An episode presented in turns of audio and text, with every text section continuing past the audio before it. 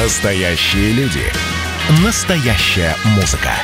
Настоящие новости. Радио «Комсомольская правда». Радио про настоящее. Здоровье, Здоровье – это твое право. Твое право. Прямой эфир на радио «Комсомольская правда» продолжает программа «Здоровье – это твое право». Проект подготовлен при поддержке Краевого министерства здравоохранения в рамках акции «За здоровье». У нас в студии заведующая терапевтическим отделением Ставропольской краевой клинической больницы Анна Сергеевна Батаева. Кроме того, я напомню, что Анна Сергеевна Батаева – это еще кандидат медицинских наук. Э, Анна Сергеевна, добрый день. Добрый день.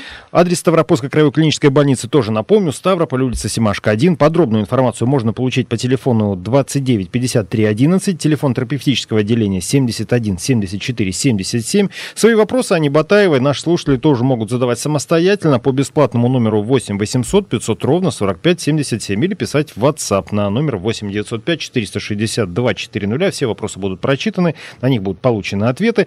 Ну и, конечно, перед тем, как огласить нашу тему, поделюсь новостями, Анна Сергеевна, в том числе и с вами, хотя вы наверняка даже раньше меня, раньше всех журналистов в курсе статистики. В общем, у нас вчера Всемирная Организация здравоохранения опубликовала информацию о том, что коронавирусная инфекция не является сезонным заболеванием. Считают они, что там второй волны как таковой не будет. Будут в зависимости от региона то спады, то подъемы заболеваемости. Ну, в общем, такая картинка не сильно ободряющая. Региональная статистика у нас тоже настораживает. За прошедшие сутки в Ставропольском крае, вот прям читаю, подтверждено еще 119 случаев заражения коронавирусом. Всего с середины марта, когда в крае появился первый заболевший, уже зарегистрировано 7999 случаев заражения. Из них болеющих э, детей 601. Ну, понятно, что это до 14-летние совершеннолетние. И тем не менее, в то же время, по данным на сегодняшнее утро, выписано по выздоровлению еще 140, 147 э, человек, а за весь период 5254. Под наблюдением медиков сейчас остается 4516 пациентов. Из них 555 в стационаре, тяжелом состоянии остаются 65 человек, и причем 25 из этих тяжелых находятся на искусственной вентиляции легких. Вот тема нашей сегодняшней программы. Реабилитация после перенесенной коронавирусной инфекции, вирусных пневмоний, связанных с этой болезнью. Вот, ну, необходима была вот эта вот, э, может быть, несколько тяжеловесная информационная подводка. Анна Сергеевна, я остановлюсь на термине реабилитация. Вот под этим словом подразумевается, как я понимаю, довольно большой объем работы. Расскажите, пожалуйста, что это такое? Реабилитация – это комплекс мероприятий медицинских, психологических, э, психотерапевтических, терапевтических, которые направлены на восстановление функции физической, психоэмоциональной, функции утрат, утраченной человеком в ходе болезни или травмы. Реабилитация может э, проходить в несколько этапов. Та реабилитация, которая у нас э, обозначена в рамках диспансеризации, она немножко другой характер имеет. Я должна отметить, Валерий, что вот эта новая коронавирусная инфекция, она всех нас объединила в одном. Мы действительно очень мало о ней до сих пор знаем. Нет определенных постулатов, аксиом и каких-то абсолютно достоверных или стопроцентных э, каких-то алгоритмов, поскольку меняется инфекция совершенно молниеносно, поражает э, различные органы системы молниеносно. Мы сейчас наряду с ее развитием и вирулентностью этой инфекции, мы стараемся какие-то новые преграды для нее, так сказать, создавать, и в том числе реабилитация, это пока это еще первая версия реабилитации, тогда как сейчас создается восьмая версия временных рекомендаций по лечению коронавирусной инфекции.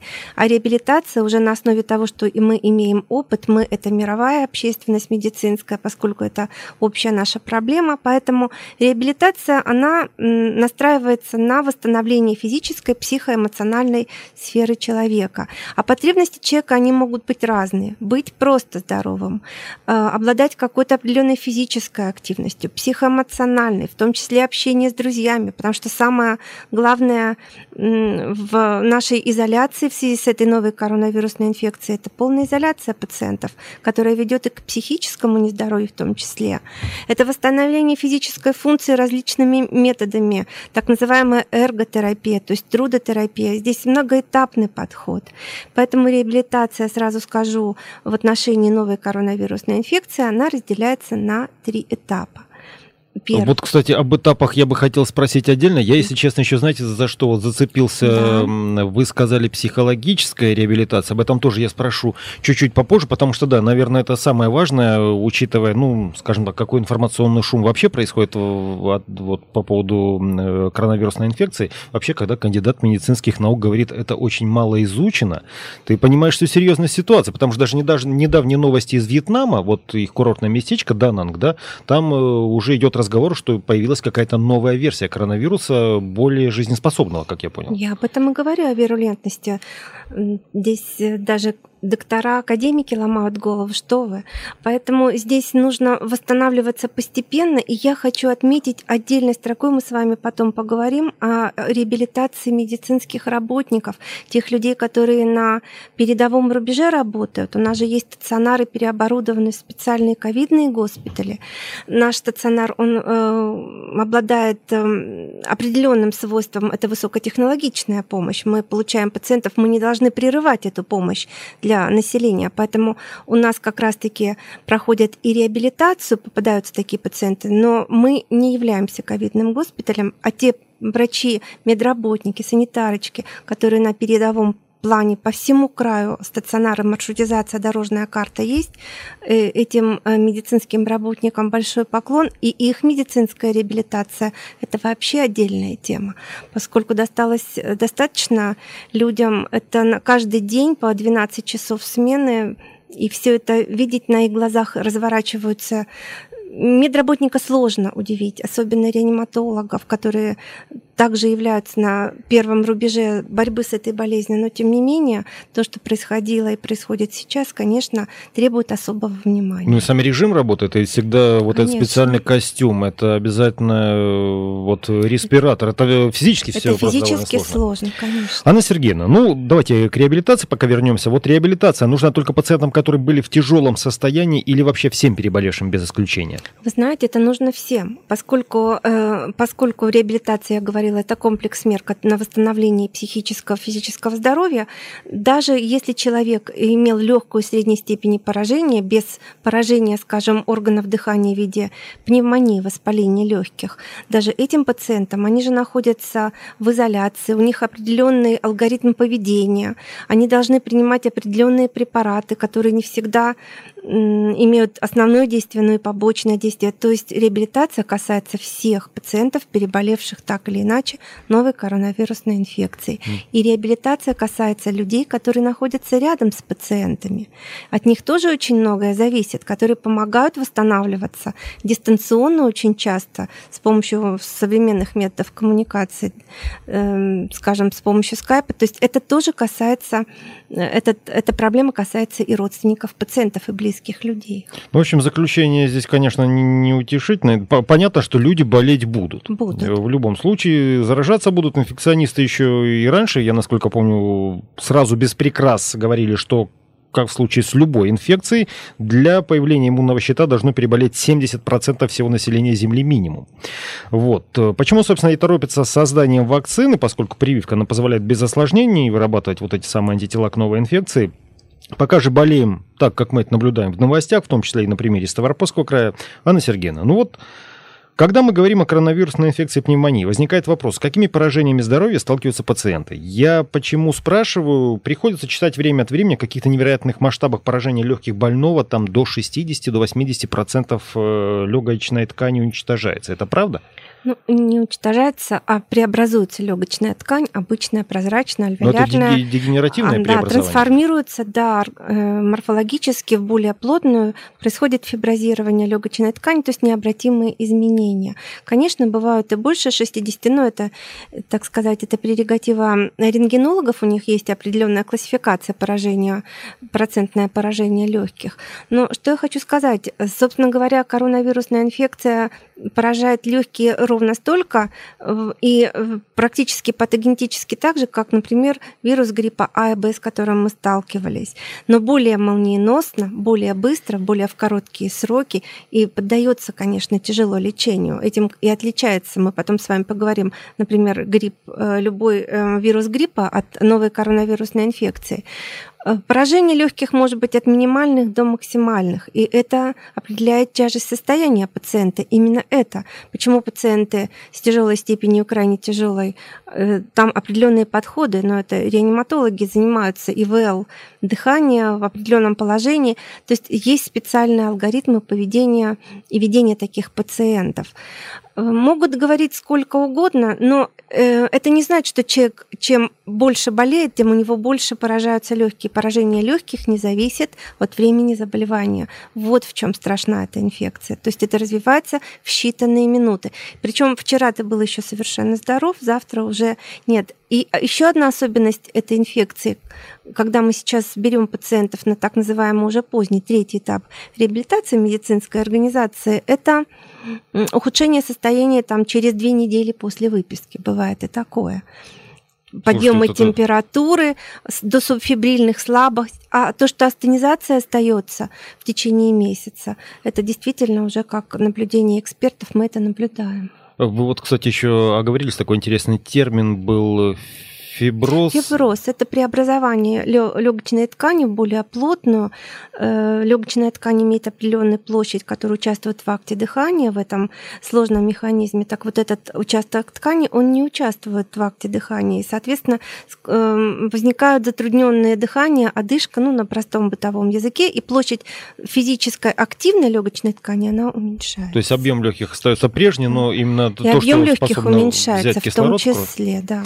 Продолжим буквально буквально через две минуты. Это программа «Здоровье ТВ Право». Не переключайтесь. Имеются противопоказания. Необходима консультация специалиста. Программа подготовлена при поддержке Министерства здравоохранения Ставропольского края в рамках акции «За здоровье». Продолжаем программу «Здоровье – это твое право». Наш радиопроект подготовлен при поддержке Краевого министерства здравоохранения в рамках акции «За здоровье». В студии у нас сегодня заведующая терапевтическим отделением Ставропольской краевой клинической больницы, кандидат медицинских наук Анна Батаева. Также напомню адрес Ставропольской краевой клинической больницы. Это Ставрополь, улица Семашка, 1, телефон терапевтического отделения 71 74 77. Анна Сергеевна, ну, вернемся к теме реабилитации. Вы, кстати, да, я напомню, что тема у нас сегодня реабилитация после перенесенной коронавирусной инфекции и вирусных пневмоний, связанных с этой болезнью. Вот, собственно, у меня вопрос такой. Какие затруднения человек может испытывать уже после из- излечения от коронавирусной инфекции? Но опять-таки, мы как-то все больше о легких говорили, а какие-либо другие органы страдают? Да, конечно. Тропность вируса в первую очередь так легочные ткани имеет, поэтому вирусные пневмонии особое внимание привлекают э, врачебное. А в отношении других органов и систем это и поражение сердца, и нервной системы, потому что есть наблюдения, когда у пациентов э, до галлюциногенных каких-то изменений наблюдались это поражение нервной системы, это поражение сердца в виде миокардита. Но я еще раз хочу сказать, что поствирусные миокардиты мы наблюдали и раньше при любых других вирусных инфекциях. Но в данном случае об этом тоже забывать нельзя, поэтому поражение сердца в виде какой-то сердечной недостаточности даже у совершенно здоровых людей это может наблюдаться. Причем сказать о том, что превентивно нужно какие-то принимать меры профилактики, которые вас оградят от осложнений, наверное, это преждевременно. Пока еще нет. Нет таких препаратов, которые могли бы изменить или облегчить развитие каких-то осложнений от такой коронавирусной инфекции. Поэтому э, здесь нужно лечить комплексно. Это мультидисциплинарный подход. Поэтому, раз мы говорим сегодня о реабилитации, ранняя реабилитация, которая проходит в стационаре, где проходит лечение, в инфекционном стационаре, в госпитале, она э, подразумевает введение препаратов, безусловно, подключение какой-то физиотерапии на раннем этапе. Физиотерапевты готовы к этому, у них своя есть обширная программа. Э, массаж, дренирование и мускулатуры, развитие мускулатуры дыхательной. Второй этап реабилитации – это реабилитация на амбулаторном уже этапе. И здесь тогда, когда уже можно давать кардионагрузку, вот мы говорим о миокардитосе, то есть острая фаза прошла, мы можем давать какую-то кардионагрузку. Это и дыхательная гимнастика, и ходьба, это и определенная физическая нагрузка с учетом прежде всего, конечно, индекса здоровья самого э, человека, то есть э, определенных каких-то общих рекомендаций здесь нет. Только по согласованию со своим врачом это должно быть. Ну и третий этап, это уже окончательный этап реабилитации, реабилитации это в медицинском учреждении. У нас тоже таковые есть в Ставропольском крае. Но сейчас на полную мощность работает э, реабилитационный центр на Кулакова 5. Это центр восстановительной медицины, где тоже поэтапно проводят восстановление таких пациентов и медработников, в том числе в первую очередь. Поэтому э, восстановление идет по всем органам системам. А также это может быть и верхние дыхательные пути. Это гайморовые пазухи гайморита, развитие гайморитов и синуситов. То есть практически все органы системы поражены. И если вы слышали, очень часто дебют заболевания, он а, начинается с поражения желудочно-кишечного тракта, то есть с энтеритов, с расстройства. Поэтому восстановление вот этой биоциноза кишечника тоже входит в реабилитационную программу таких пациентов. То, то есть программа практи... получается обширная, во-первых, Конечно, несколько этапов. она, да, мультидисциплинарная. Анна Сергеевна, сколько человек получило реабилитацию в вашем отделении? Сказать так не могу, но, но, наверное, пациентов 20 было. Причем это пациенты, еще раз повторюсь, которые уже были дома после прохождения первичных первичной э, реабилитации в стационаре. Но вот астенизация, она заставляет обращаться, и одышка, которая остается и может беспокоить пациента достаточно долго. Кстати, вот как меняется жизнь человека, переболевшего коронавирусной инфекцией? Такой вопрос. Потому что, ну, я даже проще спрошу, что можно, что нельзя. Вопрос тревожащий многих людей, да, то, что вы рассказали про легкие, я, собственно, так представляю себе, как это выглядит, mm-hmm. и понимаю, э, ну, что, например, это может значить для человека, который занимается физической работой, в отличие от моей кабинетной. И то без лифта подняться на третий этаж и вдруг э, будет сильная одышка, я тоже понимаю, что и я не застрахован таких. Вот, собственно, как жизнь человека меняется, ну, уже, да. Вот. Мы уже говорили с вами, что поражается психоэмоциональная сфера. Прежде всего, мотивацией к выздоровлению, конечно, должно быть э, готовность, стимул к выздоровлению, то есть желание человека. Потому что вот этот уход в болезнь, который характерен сейчас для большинства населения нашего. И боятся же люди этой инфекции, и совершенно справедливо боятся. И заболевают, заболевают граждане, и потом выйти из этого уровня изоляции, нахождения, когда рядом э, пациенты находятся более тяжелые, это все на глазах друг у друга. И э, заболевают пациенты, э, граждане, которые никогда и не болели, это впервые с ними происходит. Поэтому прежде всего настроиться психоэмоционально на выздоровление. Вы спрашиваете, как жить? Как всегда, но никаких э, резких движений. О чем я говорю? Это о перегревании, о переохлаждении. Например, очень многие говорят, вот замечательно, мы сейчас после перенесенной пневмонии закрепим свое здоровье на море. Ни в коем случае. Или в бане то это вообще уже Тоже за рамки ошибка, выходит, да? конечно. Никакого моря, никакой инсоляции. Спокойная, размеренная жизнь с различными размеренными физическими упражнениями, постепенный вход в обычную жизнь. Все вернется на круги своя, поверьте, дорогие слушатели, просто надо в это верить и придерживаться медицинских рекомендаций. Ну, как говорили ваши коллеги в этой же студии не так давно, человек не машина. Просто резко переставить какую-то деталь и считать, что все будет сразу после этого не хорошо, не получится. Восстанавливаемся да. мы постепенно. Собственно, э, вот поступенчато пациент заразился коронавирусной инфекцией, через сколько времени надо приступать к реабилитации? Ну, в зависимости от того, как течет заболевание. Среднее течение заболевания от двух до трех недель. Это только стационарное лечение. Две недели, потом 14 дней – это изоляция поствирусная пост, э, после заболевания, после инфицирования, после заболевания. То есть две недели пациент обязательно должен находиться дома по всем канонам. Он должен восстанавливаться, а уже потом через две недели свободно входить на третий этап реабилитации, то есть расширять физическую активность, может быть, позволить себе, как я уже говорила, поправить здоровье в реабилитационном центре. Я должна сказать, что наше министерство сейчас будет расширять, наверное, перечень учреждений, которые будут преобразовываться в такие реабилитационные центры. Это вы про Краево Минздрав? Ну, конечно. Ну, да. вообще, Да. в- вопрос, как я понимаю, действительно давно уже назревший, потому что, я напомню, просто официальные данные на сегодняшнее утро, у нас общее количество переболевших и болеющих все вместе, ну, уже почти 8 тысяч неполных. То есть эта цифра уже завтра будет превышена, наверное, все-таки на сотню. Анна Сергеевна, ну вот, к слову, вы как-то в самом начале, помните, в первой части оговорились о том, что э, грипп тоже поражает ткань легких, а коронавирусная инфекция имеет какие-то отличия от других ОРВИ, от гриппа? Ну вот кроме того, что она более... Она более злокачественная, скажем так, молниеносное течение, более и осложнение этой вирусной инфекции, коронавирусной инфекции, они более м, фатальны, они тяжелые. А так, э, конечно, э, в плане развития пневмонии, и потом мы научились с вами с этими пневмониями бороться.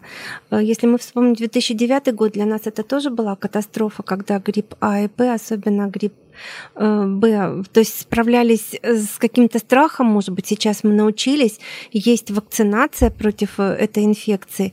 Ведь это большая проблема, конечно, вакцинация, и очень надеемся, что со временем она позволит создать иммунитет, и уже такого количества заболевших не будет. Ведь э, вспомните, какой скепсис э, наши граждане испытывали и исповедовали, когда говорили о вакцинации против гриппа. А, антипрививочники. Сейчас, кстати, что-то молчат. Да, а сейчас это стало обычной рутинной практикой. И если говорить о гриппе А сезоном, надо сказать еще, что мы же с вами постепенно-постепенно приближаемся к сентябрю, к октябрю, когда и эта инфекция открывает свои такие вот коварные глаза, и мы с вами, с вами столкнемся еще с этой инфекцией, поэтому Безусловно, здесь даже да, не и это будет э, смешанная инфекция, поэтому нужно здесь обладать определенным оптимизмом и здоровый образ жизни вести и соблюдать обязательно. Сегодня мы об этом не говорим. Обязательно соблюдать меры профилактики. Мне очень странно, что сейчас э, скептики, да и не скептики, те, которые уже прошли какой-то этап и говорят о коллективном иммунитете, совершенно не пользуются средствами индивидуальной защиты. Это культура человека. Но если вам говорят, что и вы видите, что при входе в магазин лежат маски и дезсредства, ну что вам стоит одеть маску и провести покупку и именно в средствах индивидуальной защиты? Сберечь здоровье не только свое, но и окружающих, тоже чьих-то э, очередь, да. родственников. Это программа «Здоровье – это твое право». Проект подготовлен при поддержке Краевого министерства здравоохранения в рамках акции «За здоровье». Свои вопросы Анне Батаевой вы можете задавать самостоятельно по бесплатному номеру 8 800 500 ровно 45 77 или писать их в WhatsApp на номер 8 905 462 400. Мы продолжим через 5 минут после короткой рекламы и новостей. Имеются противопоказания. Необходима консультация специалиста. Программа подготовлена при поддержке Министерства здравоохранения Ставропольского края в рамках акции «За здоровье». Продолжается программа «Здоровье – это твое право». Проект подготовлен при поддержке Краевого министерства здравоохранения в рамках акции «За здоровье». В студии у нас сегодня заведующая терапевтическим отделением Ставропольской краевой клинической больницы, кандидат медицинских наук Анна Сергеевна Батаева. Адрес Ставропольской краевой клинической больницы, Ставрополь, улица Семашка, 1. Телефон терапевтического отделения 71 74 77. Говорим мы сегодня о реабилитации после перенесенной коронавирусной инфекции и вирусных пневмоний, связанных с этой болезнью. Вот, собственно, Анна Сергеевна, другой э, такой важный вопрос, действительно важный, вы его сами поднимали в самом начале. Это реабилитация медицинских работников, врачей, медсестер, людей, которые регулярно контактируют с пациентами, э, зараженными коронавирусом. Тут ведь разговор идет не только о восстановлении в случае заражения от пациента, да, но и опять-таки психологическим состоянием медработника, который, как э, и мы, я не считаю, что обладание каких-то знаний, да, э, вот, ну, Защит- более широких, да, это то, что может защитить от коронавируса, тем более не делает оно человека, обладающего этими Менее знаниями. ну, уязвимым, да. Да, да, да. И тем более, скажем так, психологически. То есть он прекрасно понимает опасность этой болезни, в отличие от многих некоторых нас, вот, да, э, живущих в городе. Собственно, как здесь работа происходит и какая работа происходит? Здесь работа абсолютно налажена. Все медицинские работники, которые заболевают и имеют связь, естественно, э, с пациентом с коронавирусной инфекцией, я не говорю о тех, которые даже в красных зонах работают, они продолжают и получают полноценное лечение средней степени тяжести, тяжелой в стационарах, легкой степени тяжести на дому. И реабилитация касаемо их такая же, как и пациентов неврачебных специальностей, не медицинских, абсолютно точно так же. И надо сказать, что медицинским работникам приоритетно оказывается содействие в получении реабилитации. Давайте примем телефонный звонок. Алло, здравствуйте. Добрый, добрый день. Добрый. Вот я, я хотела спросить, нужно, чтобы было 70% переболевших. А сколько примерно вот сейчас в России, на Ставрополье, вот этот процент какой? Да. Еще долго до этого идти, до этой нормы как бы? В нынешних условиях очень долго, потому что из наших, э, вот в Ставропольском крае населения 2 миллиона 800 тысяч человек почти, но это и старых, и самых маленьких, э, заболевших у нас пока что выявленных 8 тысяч. По стране тоже у нас пока еще нет миллиона на 140 э, миллионов населения. То есть на самом деле нас всех по уму должна, и я надеюсь, спасет все-таки повальная вакцинация. Просто вакцину еще нужно э, ну, несколько раз протестировать, э, пока ее начнут выпускать серийно и примутся прививать население. То есть, на самом деле, э, поверьте, вот если это будет проходить естественным путем, это будет либо долго, либо страшно. Действительно, не смешно. Так, что еще у нас? Смотрите, я вот продолжаю, собственно, реабилитацию медработников, а больше в чем нуждаются? В реабилитации психологической или медицинской? Вы знаете, что, скорее всего, наверное, все-таки после восстановления физического здоровья это психологическая реабилитация. Э, безусловно, здесь без помощи родных и близких э, не обойтись. Ведь э, многие врачи, медработники, вообще санитарочки, медицинские сестры, для того, чтобы не подвергать опасности своих близких и родных, они живут, снимают квартиры или живут там, скажем, где где-то поблизости к госпиталю. Почему? Ну, для того, чтобы вот этот круг замкнулся, и чтобы не быть источником инфицирования для своих близких и родных. Берегут родных. Берегут, конечно. У многих дети. Поэтому вот такая психологическая реабилитация, общение с ними дистанционно, здесь уже, конечно, должна быть помощь, безусловно, близких и родных. А вот как приходится работать в этом случае с близкими людьми медработников? Э, точно так же. Здесь, э, как говорится, самые обыкновенные человеческие чувства, которые нас спасают всегда. Это милосердие, любовь, это э, сопереживание, безусловно. Это общение дистанционно. Слава богу, сейчас это возможно с помощью различных средств коммуникации. Тогда можно даже увидеть человека на, теле... да, на экране да, телефона. Да, это в любом случае это какие-то слова, это, собственно говоря, то, что всегда человека может поддержать.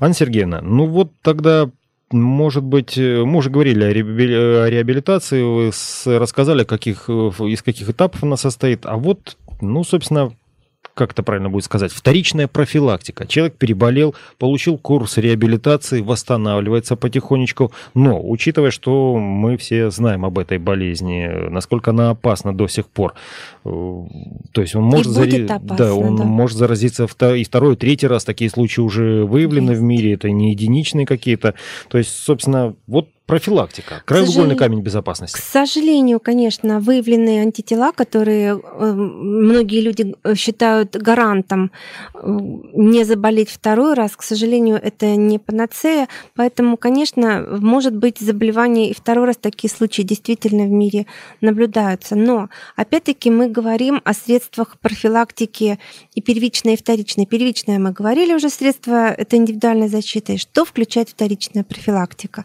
Это безусловно, вакцинация против сезонных инфекций. Если это ну, мы с вами, может быть, еще успеем поговорить о группах риска, те, которые обязательно должны проводить профилактику против сезонного гриппа А и Б.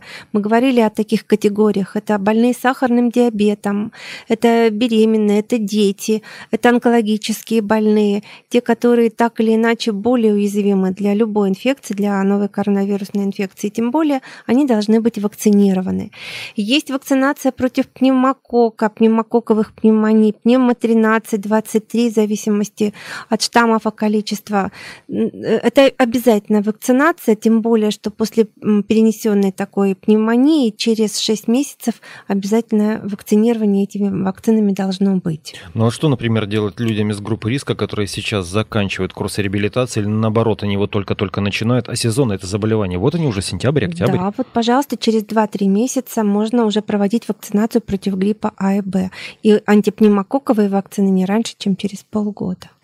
Анна Сергеевна, физическая активность после курса реабилитации вообще э, показана? И, там, ну, я просто к чему? Насколько приходится откладывать э, спортзал человеку, который раньше в него ходил регулярно? Или, может быть, хотя бы регулярно делал утреннюю зарядку? Знаете, здесь должны быть фитнес-браслеты, здесь должна быть какой-то контроль. Под контролем, конечно, собственного тренера. Постепенно вы входите в обычную свою жизнедеятельность. Не надо ставить крест, крест на занятие спортом. Безусловно, это обязательно обязательно вернется в вашу жизнь. Единственное, о чем я хотела бы попросить не делать, как я уже говорила, э, каких-то экстренных резких движений в ранние сроки.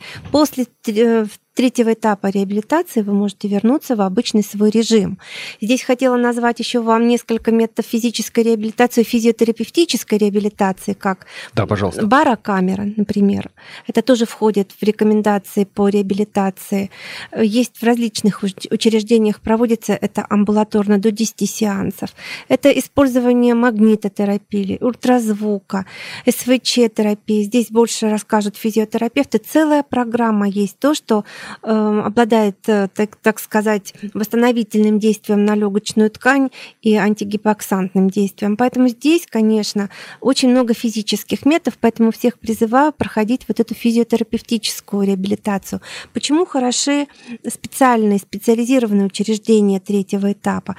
Там все собрано абсолютно в одном месте, и там есть врачи, реабилитологи, которые применят это с достаточными знаниями и последовательно. Анна Сергеевна, ну вот э, напоследок тогда вопрос. Э, в курсе реабилитации входит дыхательная гимнастика. Какие методы таких гимнастик есть? Ну, я не знаю, сколько есть, правильно да, я задал совершенно вопрос. правильно вы задали вопрос. Это методы по методу Фролова, Стрельниковой. Это различные дыхательные э, методы тренировок с помощью дыхательной, э, с помощью йоги. Есть такие специально разработанные э, средства реабилитации. То есть э, в данном случае вот три я назвала, собственно говоря, это можно э, можно эти аппараты иметь индивидуально дома и можно э, разработанные эти методики использовать дома.